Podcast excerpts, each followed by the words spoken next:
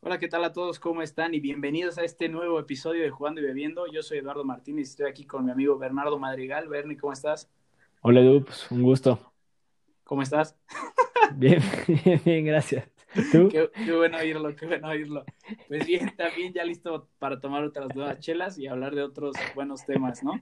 Es correcto, sí. Entonces, ¿cuáles son los temas? Bueno, vamos a empezar hablando sobre el Mundial de Clubes, que eh, ya hoy fue la, final de la Libertadores, entonces ya tenemos campeón de la Conmebol y vamos a, a ver cuáles van a ser los enfrentamientos y cuáles son los pronósticos para este torneo. Eh, después vamos a hablar sobre las transferencias de esta temporada. Ya está a punto de cerrar el mercado eh, invernal de las principales ligas, entonces ya tenemos los fichajes que fueron tanto de verano como de invierno. Vamos a hacer una evaluación de cuáles fueron los mejores y los peores. Y finalmente vamos a hablar sobre eh, las copas. La Copa del Rey en España y la Copa de Italia eh, ya están en fases muy avanzadas. En, en la Copa del Rey están en cuartos, en la Copa de Italia en semifinales y se vienen unos partidazos. Excelente, pues vamos a ello.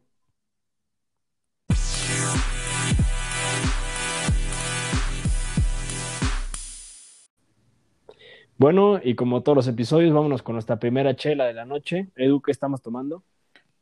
Sí, pues esta noche eh, em- empezamos de nuevo con una cerveza alemana y por supuesto es una cerveza que no podía faltar este, la ley de pureza de 1516. Correcto. Entonces, esta es la Ludenbrau, que significa pues cerveza de león y es una cerveza originaria de Múnich y este y pues es muy muy alemana por decirlo así el estilo, ¿no?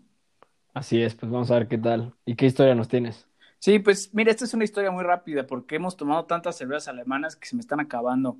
Entonces, este, simplemente contar la historia del, eh, del equipo que juega también en el Allianz Arena, Arena, que es el 1816, me parece. Eh, juegan en el mismo estadio del Bayern, pero es un equipo de segunda división. Entonces, está interesante que es- ellos también comparten estadio, pues tal vez con un equipo menos conocido, ¿no? Claro, es verdad, muy interesante. Nos vamos de lleno con nuestro primer tema y es el Mundial de Clubes. Entonces, Bernie, ¿por qué no nos platicas un poco de esta competencia y qué partidos se van a jugar eh, la próxima semana? Sí, bueno, es una competencia que la verdad es que ha causado bastante polémica, ¿no? Bueno, yo por lo menos he leído al respecto. Es, es una competencia que eh, se juega a mitad de temporada, cuando se están jugando partidos muy importantes en las temporadas regulares de los clubes, y no, no, no obstante los mandan a lugares remotos, ¿no? A, a- a jugarse esta copa. Y, y la FIFA ha intentado modificarla con el tiempo. Incluso creo que ya se aprobó, o, por lo menos está discutiéndose la posibilidad de que el Mundial de Clubes se extienda. Ahora creo que quieren hacer 16 clubes, ¿no? En vez de solo eh, los, los 6 o 8 que pasan, ¿no? Eh, pero bueno, eh, entonces vámonos a los partidos que van a tener, llevarse a cabo en esta, en esta edición del Mundial de Clubes de la FIFA. Se van a enfrentar por un lado Tigres y contra Ulsan eh, Hyundai y por el otro lado Lech Huija y Al Ahly. Este, discúlpenme si lo pronuncié mal, eh, pero bueno, y el, ganador del partido de Tigres contra el Ulsan Hyundai se va a enfrentar a- al, al Palmeiras, campeón hoy de la Conmebol, y el campeón del otro partido se enfrentará al Bayern en semifinales. Entonces, pues, ¿cómo ves primero estos dos partidos, Edu? ¿Quién, Sí. ¿Quiénes son tus favoritos? Pues mira, eh, por el simple hecho de que puedo pronunciar su nombre este, de manera bastante sencilla, yo diría que, que el Tigres es favorito para ganar contra el Ulsan de, me parece, Corea del Sur, eh, el campeón de Asia. Este, entonces, este, yo en ese partido veo favorito a Tigres, creo que tienen un, muy buen plantel que sin duda puede competir y este, la verdad es que me parece que los equipos asiáticos todavía les falta subir pues un escalón más de nivel. Y en el otro partido, eh, yo creo que me voy a ir por el equipo de Qatar. Me parece que pues Qatar quiere hacer cosas interesantes porque pues como van a van a ser sede del mundial, entonces quieren como subir su nivel, ¿no? Entonces Claro. yo veo ganando a Tigres y al equipo de Qatar, que no quiero pronunciar su nombre porque no estoy muy seguro de cómo se pronuncia. ¿Tú cómo lo ves? Sí, concuerdo contigo en, ambos resultados. Eh, Tigres me parece que tiene eh, un gran plantel, lo ha demostrado mucho en la liga y ahora ya por fin lo pudieron hacer a nivel este, pues internacional, consiguiendo este título de Conca, Champions y eh, se van a enfrentar pues a este equipo asiático que sí es muy bueno, pero creo que Tigres, ojalá que, juegue como nos tiene acostumbrados y, logre eh, una gesta heroica, ¿no? Y por otro lado, también eh, considero que el equipo de Qatar es el que va a terminar avanzando. Qatar, como bien dices, le ha invertido mucho a su fútbol en los últimos años. Quieren dar la imagen de que ellos también pueden ser, pues, un lugar ¿cómo llamarlo? Una capital más del fútbol internacional, ¿no? Y, lo han demostrado en su selección, pero también lo están demostrando con clubes que, por ejemplo, fichan a Xavi Hernández como director técnico y así. Y, creo que han subido su nivel, creo que pueden llegar a enfrentarse. Y bueno, entonces vamos a pasar a las semifinales, si te parece bien. Eh, el que gane de Tigres Ulsan, que ya dijimos o creemos que va a ser Tigres, se va a enfrentar al Palmeiras. Creo que vale la pena mencionar, Edu, parece bien. Hoy se jugó justo la final de la Libertadores. Eh, se enfrentó el Santos contra el Palmeiras. Eh, ¿Cómo la viste, tú?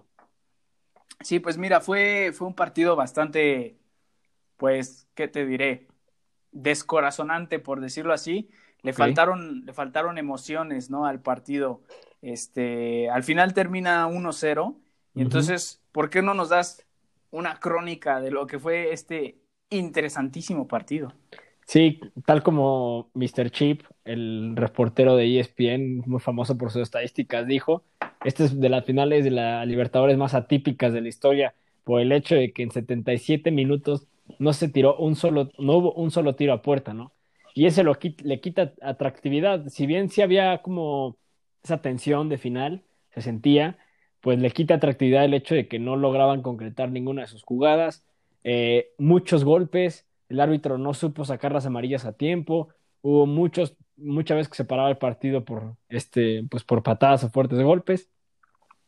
Pero me parece que los últimos este, 10 minutos del encuentro como que engloban lo que es la Libertadores, ¿no? Que es más lucha y garra eh, que en sí, pues un juego atractivo. Eh, finalmente sí, la, Palmeiras hizo un tiro a puerta en todo el partido, en el 96, y con ese gana la Libertadores pero creo que esa lucha, esa entrega, si logran extenderla de esos últimos 10 minutos a un partido completo, el Palmeiras me parece que es un buen equipo. Tiene jugadores jóvenes, tiene este, figuras importantes, líderes en el plantel como Felipe Melo, un veterano, eh, y puede lograrlo. Y por otro lado, pues Santos tiene igual, tiene, tiene jugadores interesantes que espero, esperemos pronto emigren al, viejo continente. Eh, pero bueno, esta vez no pudieron llevarse la, copa. Pero bueno, Ahora, pregunta. Ah, bueno, dime, dime. Sí, no, disculpa que te interrumpa, pero te hago una pregunta, ¿no? A ver.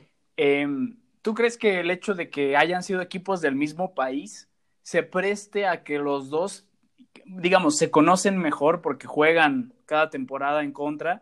Y entonces se preste un poco a que el partido sea un poco más, este, por decirlo así, más, más cerrado, un poco más de respeto a comparación de que si se enfrentaran contra equipos de mm, otras, este, de otros países, este, serían a lo mejor más, más ofensivos, ¿no?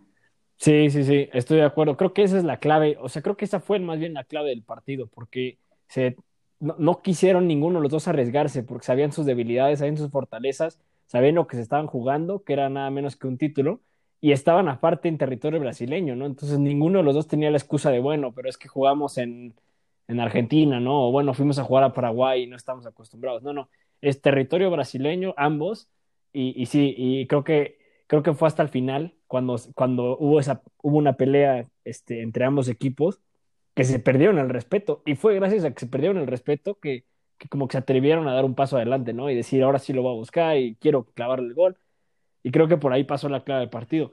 Ahora, a lo mejor, y como dices bien tú, ¿no? En la semifinal, si se llegan a enfrentar contra Tigres, eh, pues ya no tendrían esa excusa, ¿no? Ya, aquí son dos equipos que nunca se han enfrentado, por lo menos no en los últimos años, entonces, eh, pues ¿qué crees que pueda pasar en ese partido? ¿Tú crees que, que, Tigres logre sacarle este, la semifinal al campeón de Conmebol? Sí, yo creo que sí, fíjate, este, yo creo que Tigres es uno de los planteles más completos y de mayor nivel eh, en México, ¿no? Entonces, yo creo que tienen jugadores que han estado en nivel europeo, que, que son de los, bueno, jugadores bastante caros, ¿no? Sí. y bueno, jugadores muy buenos, empezando por, por Gignac, por que pues a lo mejor ahorita no es ya lo que era antes, pero sigue siendo un jugador muy bueno. Y tienen un técnico que, bueno, es mexicano, pero también es brasileño, ¿no? Entonces conoce bien todo esto. Y yo creo que en una de esas sí pueden, sí pueden ser el equipo que, que llega a la final. O sea, sí los veo como candidatos fuertes para llegar a la final. ¿O tú crees que el nivel de, de del Palmeiras sea mucho mayor al de, al de Tigres? No, yo, la verdad creo que no. Creo que como bien dices tú, Tigres es un equipo muy bien armado. Es un equipo que lleva tantos años con su director técnico que el, equipo entiende a la perfección lo que le están pidiendo, ¿no? Ejecutan muy bien lo que pide este el Tuca Ferretti de, ellos porque pues porque ya llevan muchos años acostumbrados y con líderes, líderes en defensa, pero también líderes en ataque como es este Gignac y, y a partido único como son estas cosas, pues pueden ser bastante decisivos. Es más, a mí, me, o sea, a mí me encantaría que le ganaran. Te voy a decir por qué. Porque hace unos años que, que lamentablemente los equipos mexicanos salieron de la Conmebol, salieron, se, se quedaron solamente con el título de, de CONCACAF y dejaron la Copa Libertadores. Y cuando dejaron la Copa Libertadores hubo muchas críticas, muchas burlas a los equipos mexicanos, ¿no? Diciendo, bueno, nunca lograron ganar ninguna de estas, ¿no? A pesar de que sí hubo finalistas, Chivas Cruz Azul, Pumas me parece. No, creo que Pumas no. Eh, Pachuca, me parece. Eh, y nunca logramos ganar una. Y fue, el, fútbol mexicano ha sido subestimado mucho, tiempo y con la salida de Libertadores lo vieron como, como que se rindieron, como que no pudieron. Y creo que el que Tigres le logre ganar al campeón de la Libertadores mandaría un mensaje, ¿no? De decir, sí estamos aquí y somos fuertes y tenemos clubes que sí pueden competir contra los grandes latinoamericanos. Eh, yo creo que sí lo saca Tigres. Entonces, pues por un lado ya tenemos, ¿no? A Tigres en la final, Edu. Y por el otro, ¿le ves posibilidades al equipo catarí?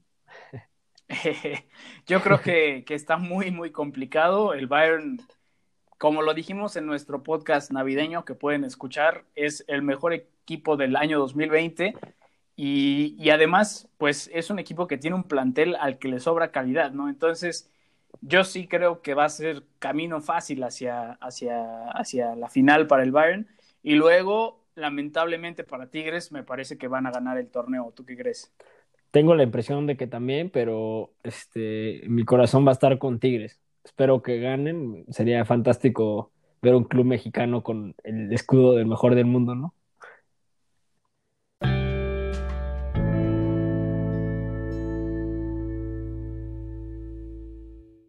Bueno, y vámonos a nuestro segundo tema el día de hoy y es el mercado de fichajes. Eh, ¿Cuáles han sido los mejores fichajes de la temporada? Eh, Edu, pues primero, bueno, ¿por qué no empezamos primero con los malos, te parece? Órale. Entonces, ¿cuáles han sido para ti los cinco peores fichajes de la temporada 2021? Pues mira, este, ¿te parece si decimos primero los cinco y luego hablamos un poco de, de ellos? Perfecto. Entonces, pues mira, mis yo me voy a ir por cuatro malos y uno rescatable, por decirlo así. Entonces, tres fichajes pues más malones ahí tienen que ser Thomas Munier del Borussia Dortmund, Fabio Silva por Wolves, Gareth Bale por de Tottenham y me voy a ir con dos del Chelsea, Timo Werner y Kai Havertz por el simple hecho de que pues necesitaron muchísimo dinero para, para comprarlos y este y no han no han hecho lo prometido, ¿no? Pero pues ahora con Tuchel, que es alemán, entonces yo supongo que el Chelsea planea rescatar su inversión, ¿no? Contratando a Thomas Tuchel. Entonces, pues ahí te los dejo para que los pienses mientras tú me, tú me dices los tuyos. Pues coincidimos en tres eh, y ya dos son diferentes. Coincidimos primero en los dos del Chelsea, Havertz y Werner. Eh, si quieres, ahorita hablamos de ellos. Eh, y luego eh, coincidimos también en el fichaje de Gareth Bale. Y los dos en los que no tenemos, eh, o sea, no, no tenemos igual. Uno es Pjanic, el fichaje del Barcelona, por el que cambiaron a Artur Melo, y el otro es Van de Beek, que si bien no es un mal fichaje, este, en términos de lo que ha podido rendir en la temporada y de lo que se esperaba quizá, eh, pues no fue, no fue lo óptimo. Entonces vámonos primero a hablar por los de Chelsea, ¿te parece bien? Porque ya comentabas tú algo ahí. Órale. Y, y, y, estoy de acuerdo contigo, creo que se, se, esperaba mucho más de Havertz y de Werner, y sobre todo un poquito más de Werner, a mi parecer, como que esperaban que fuera un goleador, uno de los máximos goleadores de la Premier, que estuviera ahí compitiendo con los mejores, y vemos que tiene una, fa o sea, de que anda muy seco, ¿no? Anda muy seco de cara a gol, y dices tú, a ver si con Tuchel le va un poquito mejor. Bueno, veamos. A mí, en lo, personal, muy en lo personal, siempre he creído que Werner está un poquito sobrevalorado, ¿no? Por el hecho de que no, Alemania no cuenta con tantos nueves puros como sí lo es él. Y por lo tanto, tuvo como vía libre, como no tuvo competencia alemana, digamos, como por ese puesto de nueve. Pero comparado con otros eh, nueves alemanes de la historia, como Mario Gómez, o como Klose, pues me parece que está muy lejos, ¿no? Y, quizá el 9 de la selección alemana le queda un poco grande. Eh, pero sin duda esperaban mucho el Chelsea y hicieron una inversión grande por él, ¿no crees? Sí, sí, este, pues mira, sin duda yo creo que si hay alguno que va a ser más rescatado por, por Tuchel, eh, no va a ser Timo Werner, yo pienso que más bien va a ser Kai Havertz, porque yo siento que, que Havertz llega de un Leverkusen donde él era el referente donde todo giraba alrededor de él. Y después llega este Chelsea en donde a lo mejor Lampard no supo cómo hacer, digamos, que él fuera el, pues, digamos, el, lo focal, ¿no? En este equipo. Sí. Y entonces, este, como que él se pierde un poco, ¿no? Y yo creo que, que la llegada de Tuchel lo que va a hacer más bien va a ser agarrar a Havertz y decirle como de, a ver, tú vas a estar en esta posición designada a ti y todo va a pasar por ti hacia la ofensiva, ¿no? Porque pues la calidad la tiene. En cambio, Werner, y de hecho lo vimos en este primer partido de Tuchel, no es ni titular y, ponen a Olivier Giroud, o sea, ni siquiera a Tammy Abraham, que, ha sido también delantero un poco más exitoso que Werner. Sí. Entonces, si bien eh, yo creo que Werner también puede ser rescatable, yo creo que más bien va a ser este, más rescatado Havertz o más le va a servir más a Havertz que traigan a Tuchel que a, que a Timo Werner, ¿no? Sí, sí, concuerdo. Y bueno, vamos al otro que coincidíamos, que es Gareth Bale, eh, el fichaje, el, hijo prodigio del Tottenham, este prodigio y está entrecomillado, solo que pues, no se puede decir entrecomillado, pero yo no lo considero prodigio. Sale del Tottenham por 100 millones de euros y regresa, ¿no? Y regresa con toda la intención de quedarse y le ponen campos de golf y le hacen, lo reciben con la alfombra roja y ya vimos que juega este, los partidos de Copa contra los de segunda división, ¿no? Así es, así es, o sea, digamos, fue, fue traído como el regreso de, pues del, como bien lo dices, ¿no? Como el prodigio y al final Mourinho dice, no le puedo dar los minutos que él requiere, ¿no? Además de que, pues, verdaderamente cuando ha jugado, digo, ha marcado un gol aquí y allá, pero no ha demostrado que es ese, ese jugador que fichó el Real Madrid por 100 millones, ¿no crees? Estoy de acuerdo. Creo que, creo que esa es la historia de Bale. Los que, los que hemos visto partidos de él y los que seguíamos el día a día de su vida deportiva, ya sabíamos esto de cierta forma. O sea, no está a nivel, no le interesa mucho mejorar su nivel, no se ve concentrado en los partidos, parece que está más preocupado del gol eh, y es desesperante. Y bueno, pues los que seguían al Madrid lo sabían, pero Mourinho, pues no tanto. Ahora, eh, yo te hago una pregunta a ti como seguidor del Real Madrid. ¿Cómo ves esto? O sea, tú esperarías más bien que le fuera bien a Gareth Bale, supongo, para que el Tottenham se lo quisiera quedar, ¿no? Pero ahora es posible un regreso al Real Madrid. ¿Cuál crees que sea este siguiente paso para, para Gareth? Yo creo que va a terminar regresando al Real Madrid. Es un, es un, jugador que cobra muy caro, que se lesiona mucho y que no rinde cuando no está lesionado, ¿no? Porque ya dijeras tú, bueno, se lesiona, pero cuando juega sí te clava gol por partido mínimo. No. Se me hace que va a terminar regresando y ese es un problema. Hay, hay una preocupación entre el, madridismo lo, este, entre las redes sociales y comentaristas, de que regrese Gareth Bale en verano y no reciban absolutamente ninguna oferta por él. Y no les quede de otra más que o, quitarle el contrato, cosa que sería algo pues, muy extraño en el fútbol europeo, o tenerse que quedar nuevamente una vez más con Gareth Bale como parásito en ese club, ¿no? Entonces esperemos que mejore para que no tenga que, que pasar eso. Pero ¿por qué no nos vamos, si te parece bien, a los mejores fichajes, ¿no? Que me parece que también vale la pena mucho mencionarlos. Eh, si quieres... Espera, antes de que te me vayas a los mejores, ah. Eh, ya sé que nos extendimos un poco, pero nada más, ¿por qué no me das tus razones de tus otros dos eh, malos fichajes? Ah, claro, sí, sí, sí, sí. Bueno, Pjanic me parece que fue un mal fichaje desde la planeación deportiva, ¿no? ¿Por qué sacar a un jugador joven como Artur Melo, que parecía entender un poco la, la dinámica del club, para traer un jugador mm, ya veterano de, de de la Juventus cuando estás planeando hacer un proyecto deportivo totalmente nuevo, ¿no? Vemos que eh, Coman está usando muchos jugadores jóvenes, está tratando de, crear un nuevo modelo, ¿no? Desde cero. Eh, y jugadores así, pues no le convienen, ¿no? Jugadores así que en dos años se le van y que quizá traen otra mentalidad, pues no es lo suyo. Y no ha rendido, no es titular. Eh, entonces, por eso me parece que ha sido un mal fichaje. Y luego el otro es Van de Beek, que a mí me pareció un jugadorazo, creo que incluso lo llegué a comentar en este podcast, me parece un, jugador fantástico con un potencial muy bueno y un futuro brillante, que en el, que en el Ajax mostró cosas muy buenas, pero llega al United a pelear el puesto contra eh, Pogba y Bruno Fernández, ¿no? Sobre todo Bruno Fernández. Y con las actuaciones que ha tenido Bruno, pues prácticamente le dejan sin oportunidad. Y esto puede ser pues un tropiezo, ¿no? En su carrera deportiva y por eso creo que eh, como fichaje quizá este, es un fracaso, ¿no? Eh, ¿Tú cómo ves estos y, cuáles son tus razones de los otros?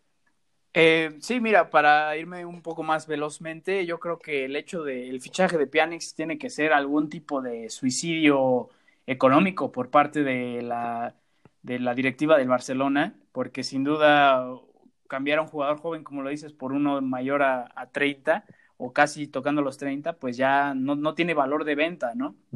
Y bueno, lo de Van de Beek, eh, sin duda me decepciona porque me, hubiera, me gustaría verlo jugar mucho más y me gustaría que Solskjaer le encontrara un, lugar a, Van de Beek. Creo que es un jugador pues demasiado bueno como para estar en la banca. Eh, pero bueno, ya, ya queda por verse a ver si, si puede competir por ese lugar o, o buscar alguna otra manera de jugar, ¿no? Y este, mis otros dos son eh, Thomas Munier, el del, el del Dortmund, que lo llevan para reemplazar a Hakimi y pues no lo ha logrado en lo absoluto. Y el Fabio Silva, que es un jugador de, me parece, 18 años, que compra Wolves por 40 millones después de haber jugado solamente 40 minutos con el Porto. Y, este, y ahorita que no está Jiménez, está viendo pues el error garrafal que cometieron, ¿no? Y bueno, este, nada más no, no ha llegado a, es correcto. las altitudes prometidas. Entonces, ahora sí, vámonos. Bueno, pues ahí, haciendo una unión con lo que acabas de decir, este, traen a unir para suplir a Hakimi. Y Hakimi me parece uno de los mejores fichajes de la temporada, lo tengo en mi lista. Creo que el Inter se llevó ahí una. Este, bueno, ahorita los comentamos si quieres, pero me parece que fue un gran fichaje. Eh, mis otros jugadores que considero que son los mejores eh, son Thiago, que lo ficha el Liverpool.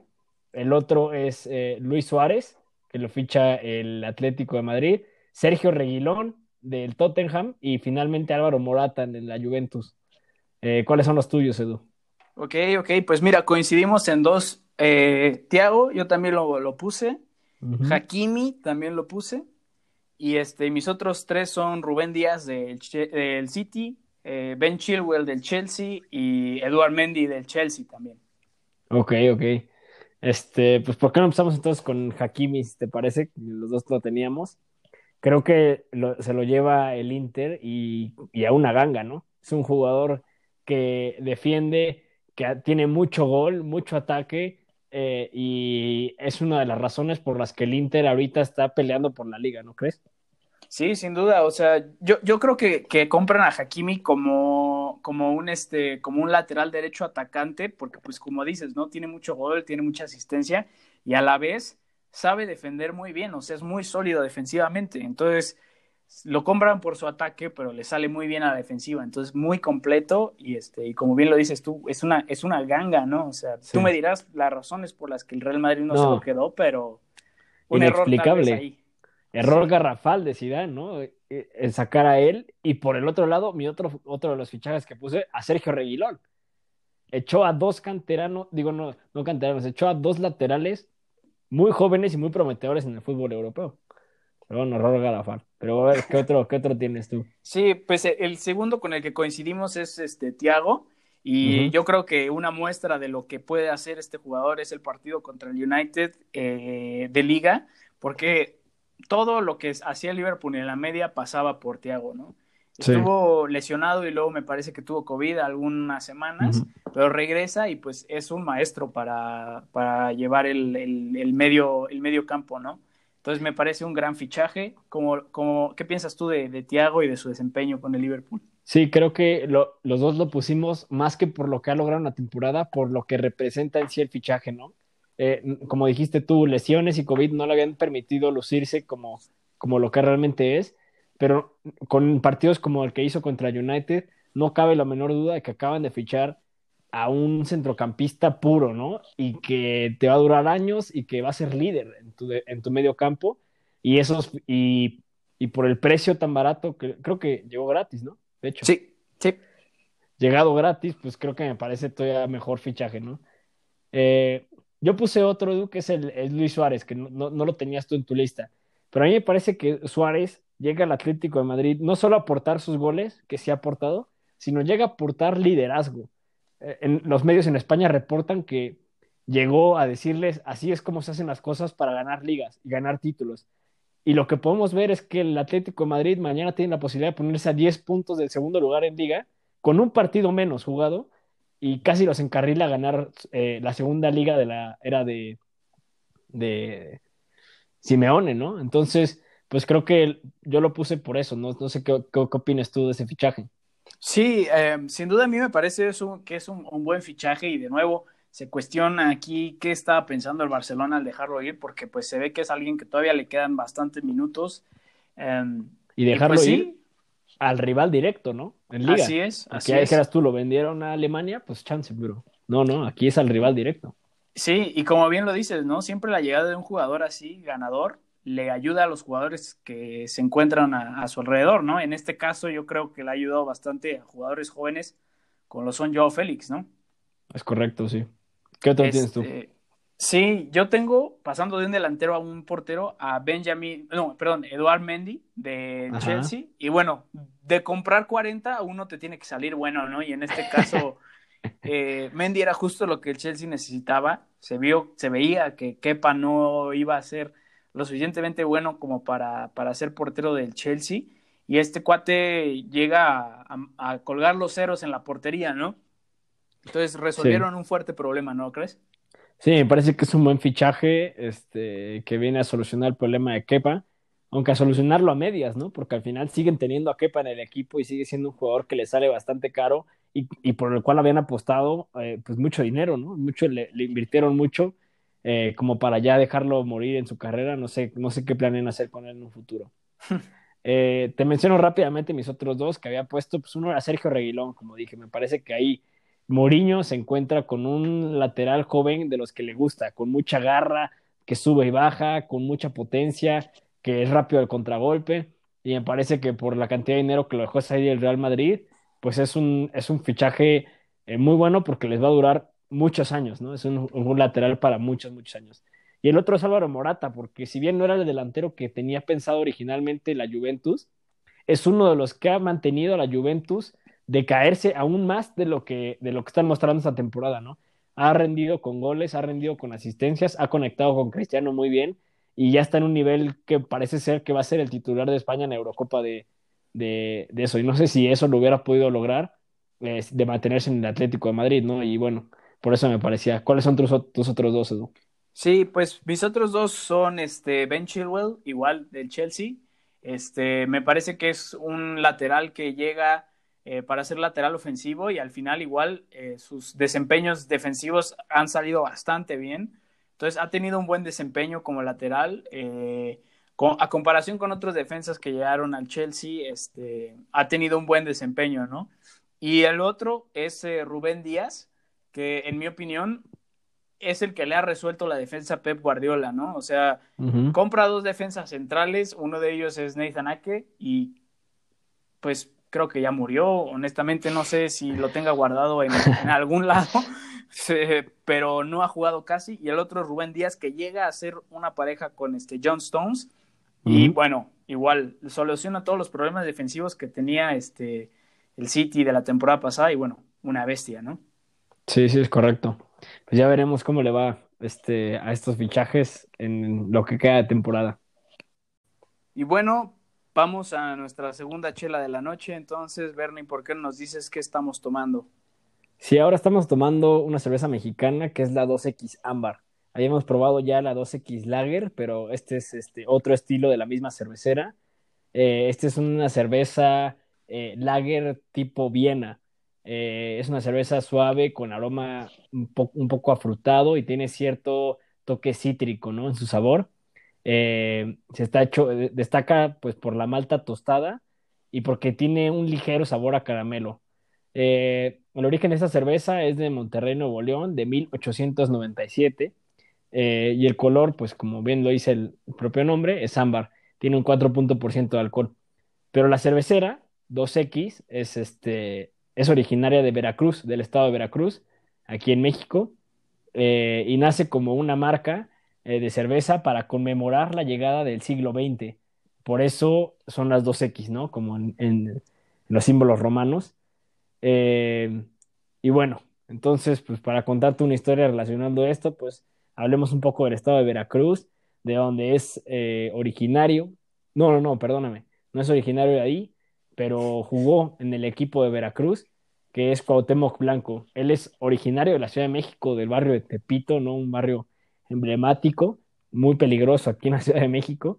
Y bueno, él tuvo una carrera muy destacada, es muy conocido, de los mejores jugadores mexicanos de la historia. Tuvo cinco etapas en el América, eh, pero también jugó un rato en el Valladolid, donde por lesiones, por desgracia, no pudo rendir a su máximo potencial. Jugó en Veracruz, como acabo de decir, en Chicago Fire, en el Puebla, y, bueno, pues una, cosa que es ahora particularmente curiosa de Cuauhtémoc Blanco es que una vez retirado de su carrera como futbolista, se dedicó a la política y, hoy, hoy en día es este gobernador de otro estado en México, que es el estado de Morelos, y está muy metido, ¿no? En el partido que actualmente está en el poder, ¿no? Entonces es muy curioso cómo una figura futbolística pues termina siendo eh, una importante figura política a nivel nacional, ¿no? Sí, claro. Um, honestamente, a mí me gusta más recordarlo como ese personaje que tiraba los penales sin zapato y que hacía las cotemiñas más que como servidor público, ¿no? Pero pues sin duda es un personaje interesante, ¿no? Claro.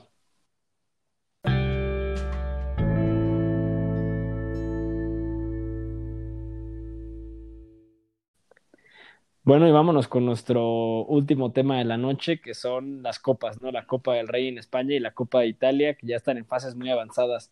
Eh, Edu, ¿por qué no me dices, o empezamos con el primer partido de la Copa del Rey y lo vamos analizando? Sí, claro, pues estamos en la parte de cuartos de final. Entonces, el primer partido del que vamos a hablar es el Almería contra el Sevilla. Entonces, pensamientos iniciales. Lo va a ganar el Sevilla desde mi punto de vista, pero creo que es, es, es honorable que, que, un equipo como la Almería haya, llegando, haya llegado a estas instancias, ¿no? Siendo de segunda división de España. Eh, y creo que, eh, no sé, puede, puede llegar a ser un partido competido, pero creo que el Sevilla lo termina sacando. ¿Tú? Sí, yo creo que el Sevilla es un equipo que tiene pues demasiada calidad como para que la Almería le gane este, me gustaría que metiera gol eh, Ramazani, un jugador joven que era el United, este, que a mí me parece bastante bueno, pero pues sin duda yo creo que gana el Sevilla. Y, hay que este, recordar también que el Sevilla acaba de fichar a Papu Gómez. Ah, es verdad, es verdad. El Atalanta, entonces igual y es un buen, este, un buen una buena oportunidad para que se luzca, ¿no? Así es, así es, es, es, digamos, es el partido perfecto como para, bueno, que querrías tú eh, cuando eres un nuevo fichaje, ¿no? Es un nivel no tan alto, a lo mejor no tienes tanta presión y este, pues es un buen partido para, para iniciar.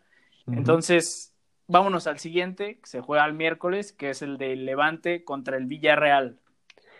Este ya me parece un poquito más interesante. Este, los dos son de la comunidad de Valencia, si bien me acuerdo. Entonces es un partido que tiene mucho sabor, que, que, cuando se juega con afición son partidos bravos. Ahora se va a jugar sin afición, por desgracia.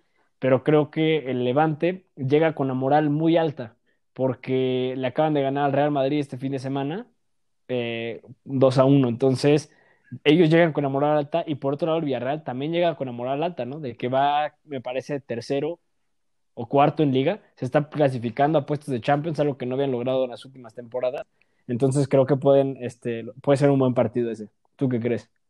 Sí, este, yo lo veo como un partido de pues bastante alto nivel, ¿no? Los dos equipos, este, si bien eh, se encuentran en posiciones bastante distintas en la tabla, ninguno es particularmente pues digamos, mucho más fuerte que, que el otro, por decirlo así. Y yo creo que, que, la victoria ante el Real Madrid, pues sí le va a ayudar a, a Levante a este pues como, como a, a, levantarlo un poquito más, ¿no? Entonces a lo mejor sienten eso como de confianza y, y este y lo llevan a, este partido, ¿no? Sí, claro. Eh, el siguiente partido es el del Granada contra el Barcelona. Sí, me parece que este, igual puede ser un partido muy interesante, muy bueno. El Granada ha mostrado un muy buen rendimiento en esta temporada. Ya lo había mencionado la otra vez cuando hablamos de los, de los nominados al mejor entrenador de la FIFA, que yo mencionaba que el Granada pues logró algo muy bueno, ¿no? Ascendió hace una temporada, hace dos temporadas, la temporada pasada se logra clasificar a Europa League y este año pues también muestra un muy buen nivel, ¿no? Entonces creo que a partido único, como es ahora esta Copa del Rey, y viendo las sorpresas que han logrado pasar, pues podría llegar a dar la nota, ¿no? Sí, así es. Eh, es, un, es un equipo que, como bien lo dices, ¿no? O sea, no van particularmente mal, van en séptimo lugar por ahora. Eh, sin duda, yo creo que el Barça llega en mejor momento, ¿no? O sea, en sus últimos cuatro partidos me parece que el Barça lleva cuatro, cuatro victorias, mientras que el Granada lleva dos perdidos, un empatado y una victoria, ¿no? Entonces, yo sí creo que, que este partido pues, se lo va a llevar el Barça, ¿no? Ok, ok. Y... el último, sí, disculpa. No, no, no, el último, justo. El último, Real Betis contra Athletic Club. Este creo que va a estar bastante bueno. Recordemos que el Athletic Club eh, tiene nuevo entrenador, Marcelino, que es muy bueno, y acaba de ganar pues la Supercopa de España, ¿no? ¿Qué más ánimo necesitas que un título en sí mismo? Entonces, eh, creo que va a llegar con un nivel muy bueno el Athletic. Y el Betis, pues que en esta temporada no le está yendo tan bien, eh, pero sí tiene buen plantel, podría aprovechar esta oportunidad porque están a tres partidos de ganar un título, ¿no? Cosa que antes se veía, o sea, cosa que no se ve factible en, pues ni en liga ni en otros años que han logrado clasificarse. Están cerca de conseguir algo que el Betis le hace falta desde hace mucho tiempo, que es un título. Entonces creo que le pueden echar muchas ganas. Y no olvidemos que el Barcelona se enfrenta al Athletic Club este fin de semana, ¿no? Y también esos partidos son cansados, son desgastantes y eso podría llegar también a condicionar mucho eh, la fortaleza física con la que llegan a enfrentarse al partido de, Copa entre semana. Sí, sí, pues bien, yo creo que va a ser un partido eh, bastante nivelado. Este, Ninguno de los dos equipos es eh, particularmente igual, ¿no? Que, que, el Levante contra el Villarreal, así el más llamativo o el más fuerte o el más débil, ¿no? Entonces son bastante nivelados. Em, y yo creo que, que pues el, el, camino del Betis sin duda ha sido un poco más complicado porque pues juegan contra la Real Sociedad, un equipo que está bastante bien en la ronda anterior, y el, y el Atlético juega contra el Alcoyano, que pues no creo que sea el rival más fuerte. Y, este, y pues va a ser un partido interesante. Eh, la verdad es que a mí me gustaría ver a Diego Laines jugar bastante en este, en este juego, tener varios minutos y pues me parece que, que, pues el Betis es fuerte, contundente para ganar este, este juego, ¿no? El Alcoyano fue el que se echó al Real Madrid de esta misma copa. Este, pero pues sí, sí, sí, estoy de acuerdo, no, no, es lo mismo, ha tenido un, camino más difícil el Betis. Y es una buena oportunidad, como dices tú, de Laines, le están dando oportunidades, le están dando un poquito más de oportunidades que las temporadas pasadas. Eh, sobre todo por la rotación forzosa que han, que han tenido que, hacer esta temporada, ¿no? Por problemas de COVID, por problemas físicos, le ha tocado jugar más y creo que es momento de que aproveche sus oportunidades, ¿no? Y, y unos cuartos de final de, de, un título, de la Copa del Rey, es un buen escenario como para Laines, eh, que rinda, que, que, intente consolidarse como titular, que, y pues que intenten ir por un título. Creo que ese equipo es bueno. Eh, Joaquín es un ícono, pero también tiene otros jugadores como William Carvalho, eh, como Guardado, y en su momento también estuvo Giovanni Lo Celso, que me parece que hicieron un buen trabajo y pues merecen quizá coronar ese, ese esfuerzo con, pues al menos con una copa, ¿no? Así es, así es. Entonces, ¿por qué no nos vamos a Italia y a la este, semifinal de la Copa Italia? Y el primer partido que vamos a, platicar es el del Inter contra la Juventus, Bernie. Entonces, este, ¿qué piensas tú de este partido? ¿Quién, quién se lo lleva? Creo que... Son, aquí sí son dos partidos. ¿Sí? Sí, sí, es ida y vuelta. Ah, ok, ok. Esto cambia un poquito las cosas, ¿eh? La verdad. No tanto como si hubiera afición, pero me parece que a dos partidos siempre es un poquito más difícil sacarle el, este, los dos a la Juventus, ¿no? Eh, porque Cristiano perdona, pero este, una, pero no dos veces. Pero no, dos veces. Entonces, eh, híjole, pues está difícil, ¿no? El partido reciente que tuvieron de Liga eh, los aplastó totalmente, el Inter a, a la Juventus. pero, mm, no sé, a dos partidos podría cambiar la situación eh, más Cristiano y más la Juventus que posiblemente sabe que, la liga está complicada y que quizá este título de Copa podría llegar a salvar de cierta forma eh, su temporada y dos, el puesto de, de Pirlo, ¿no? A lo mejor, no estoy seguro, pero podría ser. Entonces, tanto por Pirlo como por algunos jugadores, creo que la Juventus tiene que echarle ganas, pero me parece que el Inter viene fuerte. Acaba de eliminar al Milan, ¿no? Y llegan muy bien posicionados eh, en liga, con otra vez Lukaku mostrándose muy sólido, con Hakimi siendo muy ofensivo, con Arturo Vidal siendo leñador ahí en el medio campo. Entonces, a mí me da la impresión de que lo va a terminar sacando el Inter. ¿Tú cómo, lo analizas? Pues, pues mira, yo, lo, yo, lo, yo creo que, voy de acuerdo con lo que dices, ¿no? Eh, es una oportunidad que tiene Pirlo para tal vez salvar su trabajo y, para, y de la lluvia de, de terminar con un trofeo. Em, pero no es, no es solamente Pirlo, ¿no? O sea, me parece que Conte también ha tenido problemas con su directiva. Entonces, este, también es una oportunidad de Conte ya para ganar algo, ¿no? Y reponerse tal vez un poco de esa salida vergonzosa de Champions. Eh, y lo único que yo le veo eh, problemático para el Inter es que, como dices, ¿no? Cristiano no perdona dos veces, entonces tiene que ganar contundentemente. Y por cada Lukaku y por cada Hakimi que hay en el Inter, pues hay un Ashley Young, ¿no? Entonces, no es particularmente el, jugador que, uno pensaría que podría hacer grandes cosas en estos partidos. Entonces, yo creo que va a ser un partido cerrado, eh, bastante bien disputado, va a estar interesante, pero también creo que el Inter debería de sacarlo, ¿no? Sí, sí, sí, estoy de acuerdo. Y el otro partido es Napoli contra Atalanta. Sí, bueno, el Atalanta este, viene mostrando un mejor nivel cada vez en la temporada. Empezaron un poco mal, van recuperando, ya están empezando a mostrar la solidez ofensiva que, que habían mostrado este, en las temporadas pasadas. Eh, pero me parece que todavía el, Napoli, perdón, está un peldaño arriba. Eh, vienen jugando bien. Afortunadamente el Chucky está haciendo gol, está convirtiendo mucho. Es, el, máximo goleador del, del, Napoli en este momento y creo que su buen estado de forma eh, puede ser decisivo para, para sacarle este, a dos partidos el pase a la, al, Atalanta, ¿no? ¿Tú cómo lo ves? Sí, así es. Este, bueno, a, mí me gusta mucho cómo juega el Atalanta. Eh, es el equipo de los hipsters, no que yo sea hipster, pero es Obvio, no. el, el, llamado equipo de los hipsters. Pero, y sí me gusta mucho cómo juega, ¿no? Pero, pues, como, como lo habíamos visto anteriormente, pues esta, esta semana sale Papu Gómez del Atalanta, que era un jugador bastante importante. Y en cambio el Napoli es un equipo con una plantilla bastante, bastante poderosa y que además ya han probado lo que es ganar un trofeo, ¿no? Entonces pueden hacer esto. Y este, como bien lo dices, ¿no? Eh, la manera o la forma en la que ha estado jugando el Chucky, pues puede ser bastante definitiva ante el Atalanta.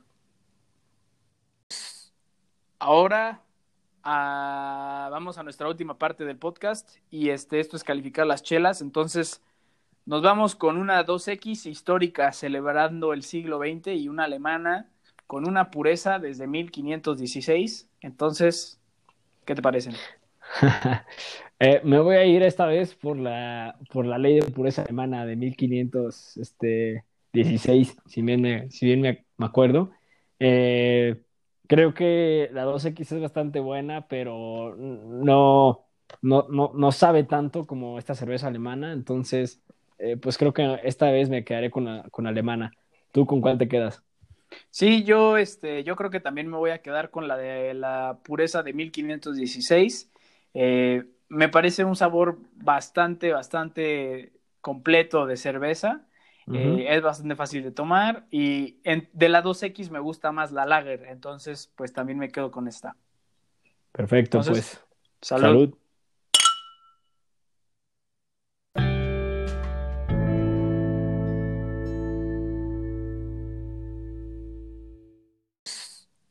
Ahora ah, vamos a nuestra última parte del podcast y este, esto es calificar las chelas. Entonces nos vamos con una 2X histórica celebrando el siglo XX y una alemana con una pureza desde 1516. Entonces, ¿qué te parecen?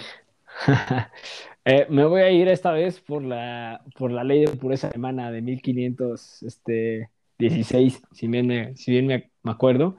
Eh, Creo que la 2X es bastante buena, pero no, no, no, no sabe tanto como esta cerveza alemana. Entonces, eh, pues creo que esta vez me quedaré con la, con alemana. ¿Tú con cuál te quedas? Sí, yo, este, yo creo que también me voy a quedar con la de la pureza de 1516. Eh, me parece un sabor bastante, bastante completo de cerveza. Eh, es bastante fácil de tomar y de la 2X me gusta más la lager, entonces pues también me quedo con esta. Perfecto, pues. Salud. Bueno, pues muchas gracias a todos por escucharnos, esperemos que les haya gustado y si les gustó, por favor, compártanlo y recuerden que nos pueden seguir en nuestras redes sociales y comentarnos cualquier cosa. Eh, yo estoy en Twitter como arroba berniemp, Edu. A mí me pueden encontrar como Edu97 Martínez. También recuerden que pueden seguir el podcast como JYB Podcast en Twitter. Por favor, eh, suscríbanse en Spotify, en Apple Music, en lo que sea que tengan. Agradecemos su apoyo y esperemos, eh, como dice Bernie, esperemos que les haya gustado y que lo compartan con sus amigos. Nos encantaría tener a más de ustedes aquí los viernes tomando chelas con nosotros.